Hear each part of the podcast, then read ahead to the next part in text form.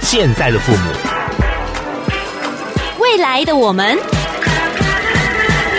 一代守护一代。Kiss 乐活壮士代。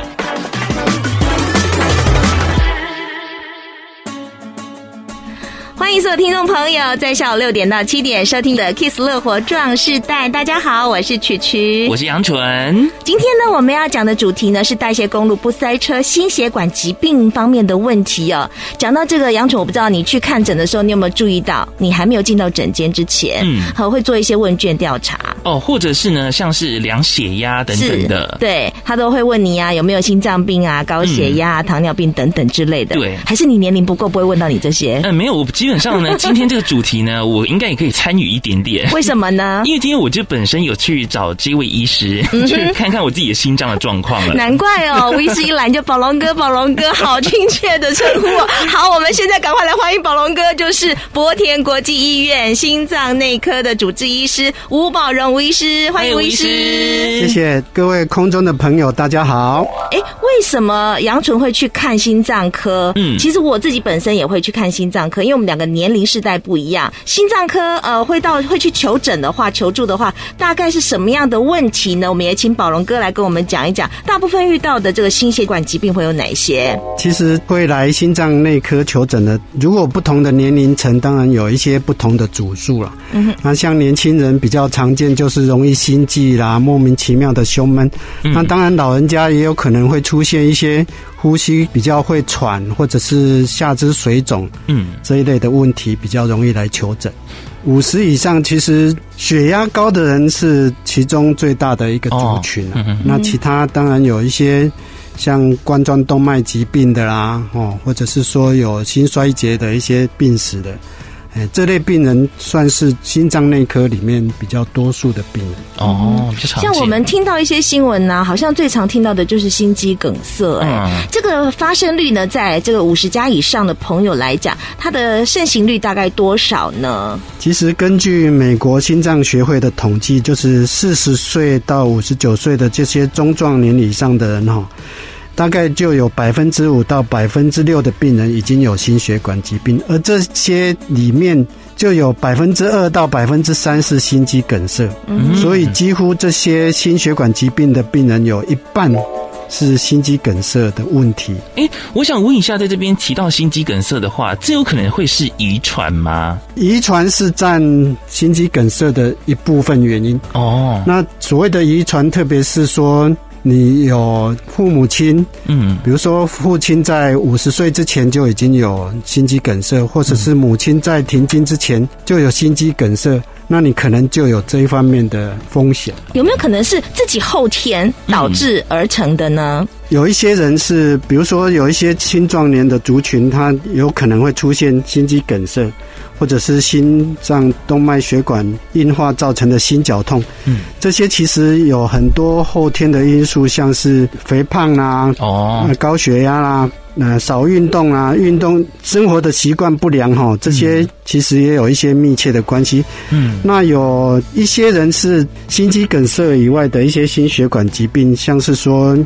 有一些人会滥用一些毒品啊，哦，像是注射海洛因，这些也有可能会引起心内膜炎而造成心血管的疾病。哦，这些都是像是比较后天所造成的。那如何在我们生活当中去自行检测，说自己是不是有像是心血管的疾病呢？嗯，要检测自己是不是有心血管疾病哈，首要的重点是去关注自己有一些心血管疾病相关的风险因子，嗯、像刚刚提到的高血压啊啦、或者是说有高血糖、高血脂这样三高的问题。嗯特别是假使你的父母亲或是兄弟姐妹就有这些问题的存在的话，嗯你自己也要提高警觉了哈。那也有要看你有没有一些代谢症候群，嗯还有家族有没有刚刚提到的遗传性的心血管疾病。嗯，哦，那自己有没有抽烟啊、肥胖啊、少运动啊、工作压力爆表，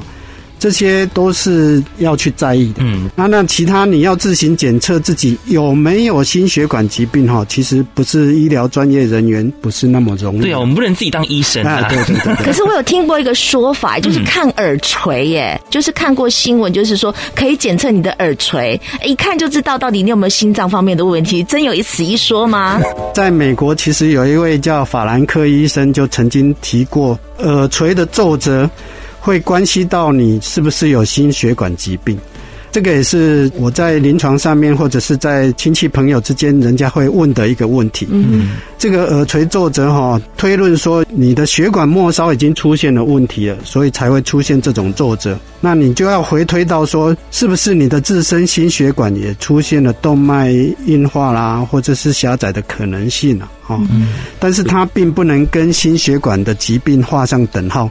你可以把它当成是一个警讯，但是不要把它当成就是一种病。因为它是在提醒我们要去注意上述的这些危险因子是否影响到我们心血管的健康状态。那假使说你自己又有一些胸闷啊、胸痛啊、呼吸喘，或者是明显的运动耐力不如往前，嗯，最好还是要寻找专业医师来做判定跟检查。这个心脏的问题，其实在我们国人当中，心脏病好像一直是前几名的最主要的病症，对吧？在我们看到这个心脏病的时候呢，呃，有没有什么样的症状让我们必须要去警觉到它就是心脏病呢？有一些临床的症状要特别小心的，就是莫名其妙的胸闷。那这种胸闷主要是以压迫感为主，就好像你躺在地上哈，然后有人用脚踩住你的胸口。 哦，这种嗯那程种度感觉哦，可能是轻踩，可能重踩嗯哦哈，不一定是要看啊，体对重对看体对对对对对，好，就是会有一个闷痛的感觉。嗯那当然，这种都会持续好几分钟。你如果一两秒钟、两三秒钟就已经过去了，那大概还不太需要去太关切了哈。嗯那当然，有些人是用胸痛来表决，但是临床上其实胸痛的原因有十多种。嗯，哦，就是啊，有一些人是用呼吸的喘啊不顺，经常需要大口深呼吸才能感觉到会缓解症状。哦，这个就要小心，尤其是假使你这些症状是跟运动，比如说你爬个楼梯。哦，或者是说一个小跑步快走，你就会觉得不舒服，或者是你在打一些球类运动的时候，然后闷了喘不过气来，最好要赶快停止你的活动，哦然后做休息之后看有没有改善。那假使说你有一些突发状况是呃危害到生命的，对，就是你会觉得这个已经非比寻常了。嗯那临床上其实我们有发现，第一次心肌梗塞的人哈，他其实以前很多都没有症状，嗯哼，所以这个就要特别小心了。所以发生第一次之后，接下来就比较容易发生嘛。嗯，就是心肌梗塞之后，你出现这些症状，然后去就医之后，嗯哼，那当然如果有得到适当处理，它有可能会让你的症状得到缓解，嗯就再发生的几率会大大降低。哼，啊，我们的心很重要哎，你嗯看，我们都常说要用心感受，要用心体会，什么都要用心，我对不们生对命就？是靠它 啦。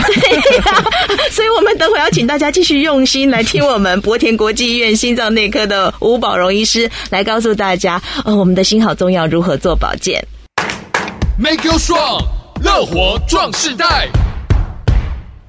好，再度回来到 Kiss 乐活壮士代，我是杨纯，我是曲曲，我们访问到的是博田国际医院心脏内科吴宝荣医师。宝荣哥，其实在现场就两个病号嘛，一个杨纯，一个曲曲，我们都曾经看过心脏科。可是看个心脏科，不是说啊，你的心脏病判断就这么容易出现，就是嗯确诊嘛，一定做过很多检查。杨纯，你做过什么检查？呃，像是心电图，是然后还有像是心脏超音嗯，波，好像基本款嘛。哦对哈我还背过二十四小时。嗯然后我差一点要去做运动，运动的那个什么东西 专有名词，运动心电图运动心电 图。然后人家跟我说，那不然你自费去做那个二五六切嘛，二五六切你花个钱去做，你就不用跑得那么要死要活 了。哎呀，啊，保罗医师告诉我们，到底我们要做一个心脏病的确诊，要做哪一些检查？这些检查的功能是什么呢？除了做一些抽血检验哈，嗯就是看你有没有一些血脂或是血糖的异常，或是有没有一些肾脏疾病，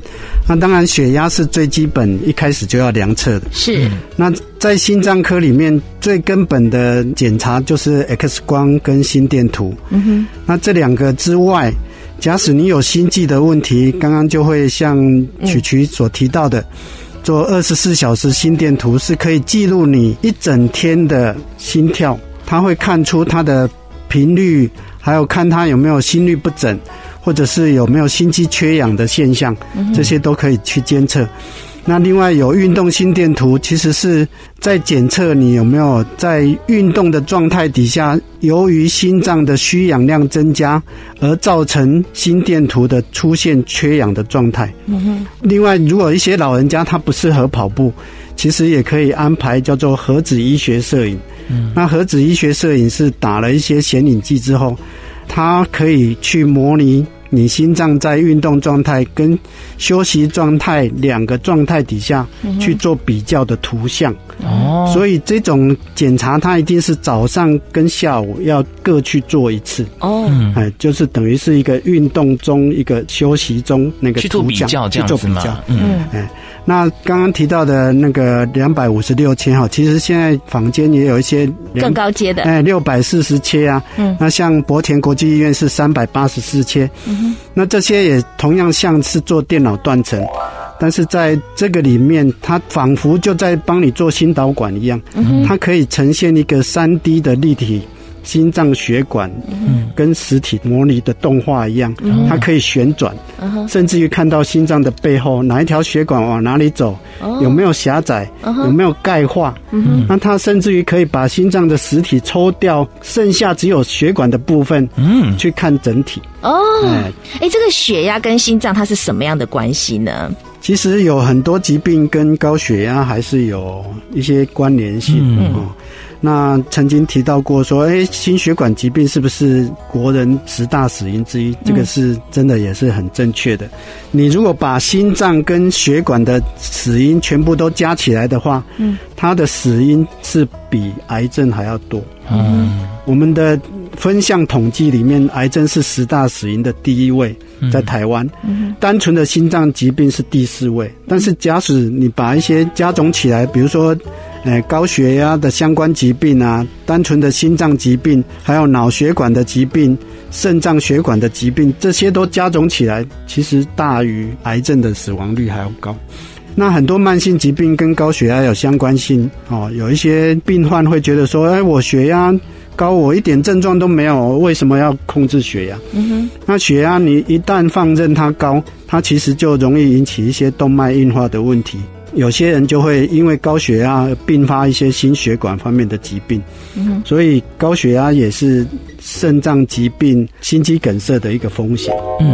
我们刚刚这样提到，有很多可能是遗传或者是呢后天的。不过，我们该怎么样如何去预防的话，就特别提到像是饮食方面，如果有什么样的方式可以让我们听众朋友来知道、吸收一下这些相关的保健知识呢？嗯，专家学者他们一致的建议是采取所谓的地中海式的饮食习惯，嗯，也就是要用好的油、多蔬菜、少量的水果、谷物或是坚果类。那另外要用白肉，像是鸡鸭鱼肉来取代红肉。嗯，那当然不是说你红肉完全都不能吃、啊对呀、啊只牛是排不说能吃， 我不行。只是说那个不要频率太多，或是你一次不要吃太多。还是要多吃一点白肉。嗯，对，红肉就是所谓的猪牛羊肉，对，这些都是。这个油是不是也要摄取控制？哎，没错，像地中海式饮食里面，它强调的就是要用好的油，像是一些橄榄油啊、大豆油这些也可以，就是比较富含不饱和脂肪酸的这些油脂类。嗯，它不仅可以达到预防高血压、心血管疾病或代谢症候群的效果，其实这种饮食习惯哈、它甚至于还能降低女性罹患乳癌的风险。哦，可以说是好处多多啦。嗯可是很可惜的，就是因为国人喜欢高油温炸的哎，对，香鸡排来一块哎，油盐煎酥油 鸡来一炸，盘，对。哦那当然，适量是可以啦。嗯，我我我想中国人 很注重中庸之道，就是你的饮食习惯要稍微均衡。特别喜欢的哈，但是又有伤身体的，你还是继续去做，嗯，那有可能就过会于不。及都不行。嗯哎，对对对，很好。所以呢，请大家就是除了你先天性可能基因遗传哈、有可能嗯导致这个心脏病、心血管疾病，另外一方面后天包含了这个饮食的部分也是要嗯做好调节。真的所以杨纯跟曲曲都重新检视一下，我们喜欢吃的食物里面是不是都打叉的 NG 食物？我相信一整天吃下来，哈，嗯，有蛮多应该都是打 岔的，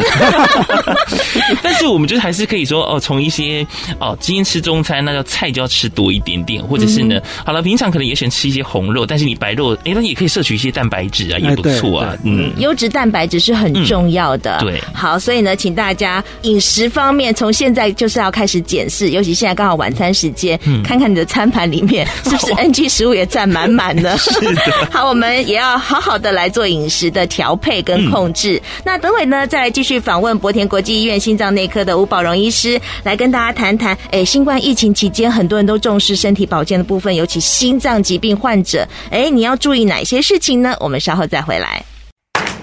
，Make you strong，乐活壮士代。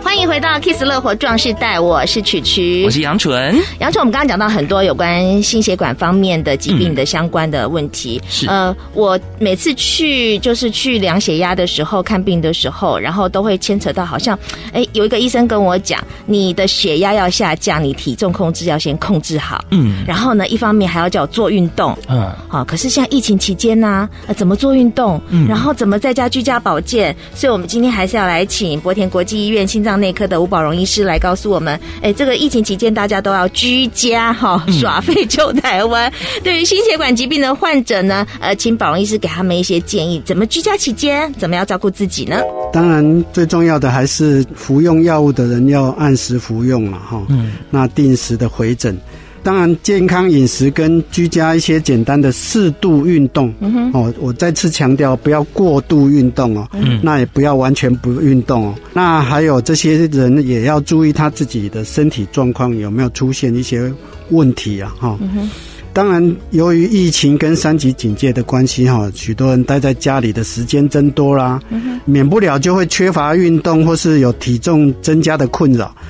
那怎么样适度的运动？哈，其实我们强调的是有氧运动，嗯这些比较能够增强你一些心肺功能。嗯那有氧运动就是要让你的心跳速率可以达到每分钟一百三十。哦，有一些人选择像我儿子，他就会在家里，他因为肥胖的问题呀、哈、所以他就要跳绳哦啊，对对对，嗯在家里用跳绳的方式哦，或是你也可以用一个阶梯的那个高度哈、那你穿好你的球鞋，嗯就一个阶梯这样上上下下有规律的咚咚咚咚，当然有节拍器嗯是更方便了是哈、你就可以一上一下一上一下，那两只脚上上下下这样子，哎哦，这样子其实也是一个很简单的运动，但是又哦不会很过量。我觉得这个很适合家中长辈，我就想说可以让我妈妈来做这个动 作，因为我妈妈其实你知道，就是买了太多东西给她，但是她可能就想哦哪边痛啊等等，她就不做了。嗯所以我觉得这个是蛮方便的，就是你只要看着电视，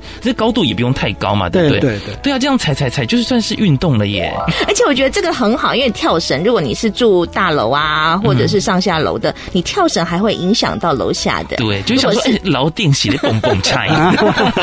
所以这个上下呃靠着一阶的，就是高度的落差。我觉得这个运动真的很棒又很简单呢。嗯嗯，除此之外呢，以前讲到说有氧运动就是每周三三三，就是每周三次，每次三十分钟，心跳可以到一百三十下以上。是那现在是强调要五次，就是每周要有一百五十分钟，三次可能还不太够，哦，这个运动量要增强。对，稍微增强。那当然是量力而为。如果说老人家他的活动能力不是那么好，那还是要询问一下一些专家的意见，看怎么样来做会更好。 我觉得反正如果真的有这样需求的话，有什么样的心中有些疑问，就直接去找专业的医师，然后来给你答复，不要自己当医生，真 的。不要自己 当医要生再。次强调，那很很多人也会说啊，我的亲友这样跟我讲，嗯我的邻居这样跟我讲。哦，对，很很那多我就很多，你知道，嗯很多人就都会害听怕嗯说哦，谁谁谁讲，然后就感到害怕，或者是会相信对方所说的，然后都不是听专业讲的。是，而且现在赖转传很方便，没然后错就有说呢，哪些人不适合打新冠肺炎疫苗，然后大家听听，哦，我好像有、欸，我好像有、欸，然后一方面就会挣扎犹豫，我觉得还是直接找你的专科医师，嗯呃，因为毕竟你的病历他都知道，你适不适合他最清楚，然后做最后的决定才是你自己，对吧？呃，刚刚医生我们提到就是说，这个体重控制好像对血压有关系，对不对？您提到的应该就是所谓的代谢症候群了、嗯哈。那其实代谢症候群它不是一个特定的疾病，嗯哼，它啊顾名思义是意味着说你的新陈代谢已经出现了状况了哈、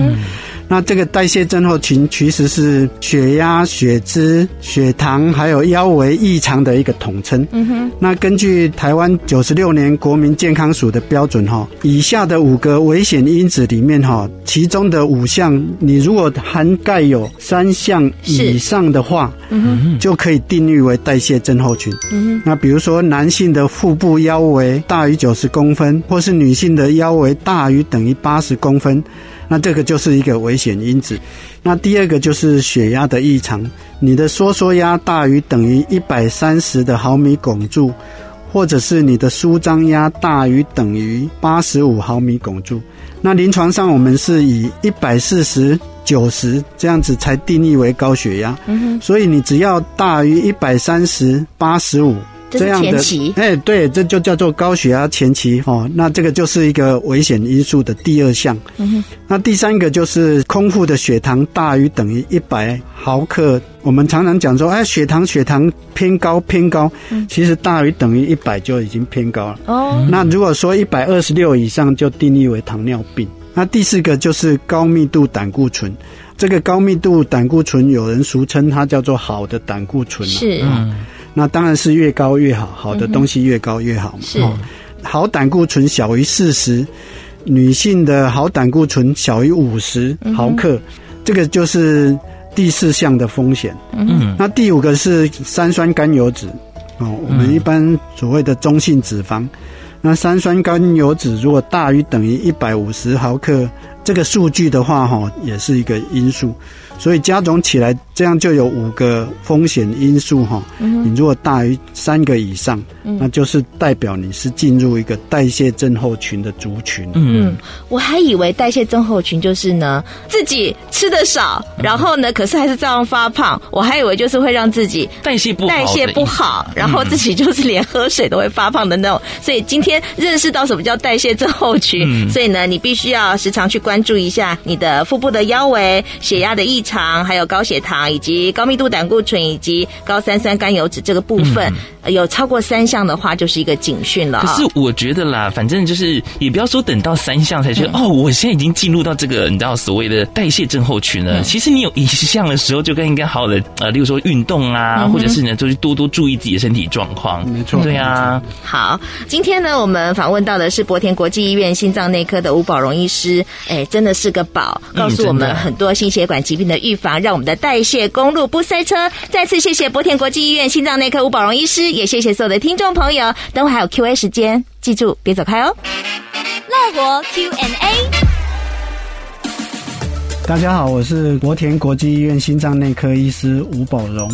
最近家中长辈的体检报告结果显示胆固醇过高，但是体重和三酸甘油脂都在标准范围之内，没有过高。请问胆固醇过高是遗传还是体质导致的？如果透过饮食控制和规律运动，有没有办法让胆固醇降下来？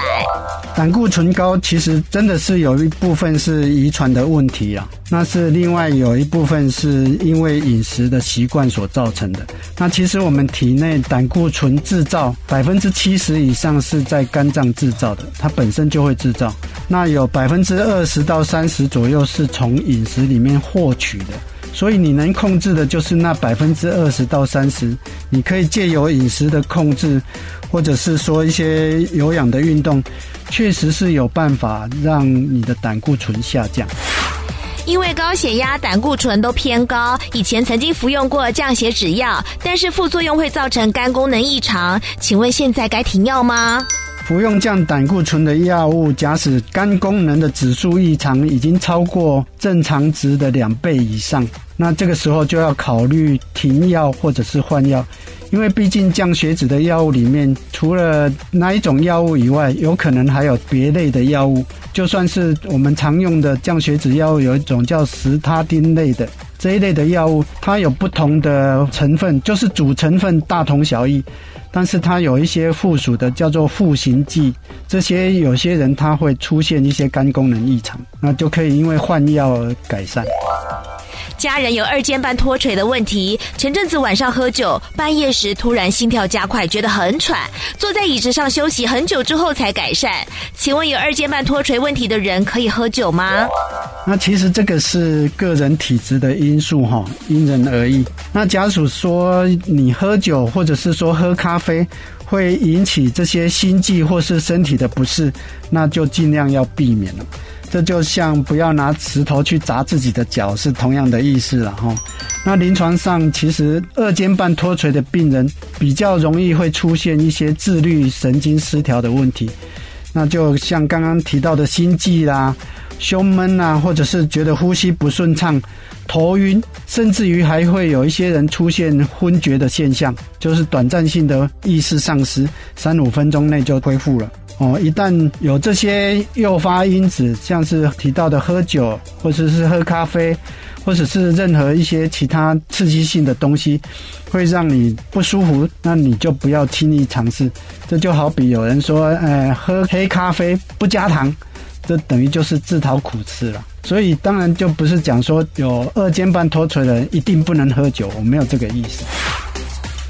假使你自己生活方面会觉得有一些相关的心血管疾病的症状，让你觉得有很大的疑惑的话，哈，不妨来到医院找专门的专科医师来为你做一些检测，避免有一些人对号入座，哈，就产生很多的恐慌啊。那当然有病要看医生，有症状也不要吝惜跟医生做讨论。谢谢。本节目由文化部影视及流行音乐产业局补助播出。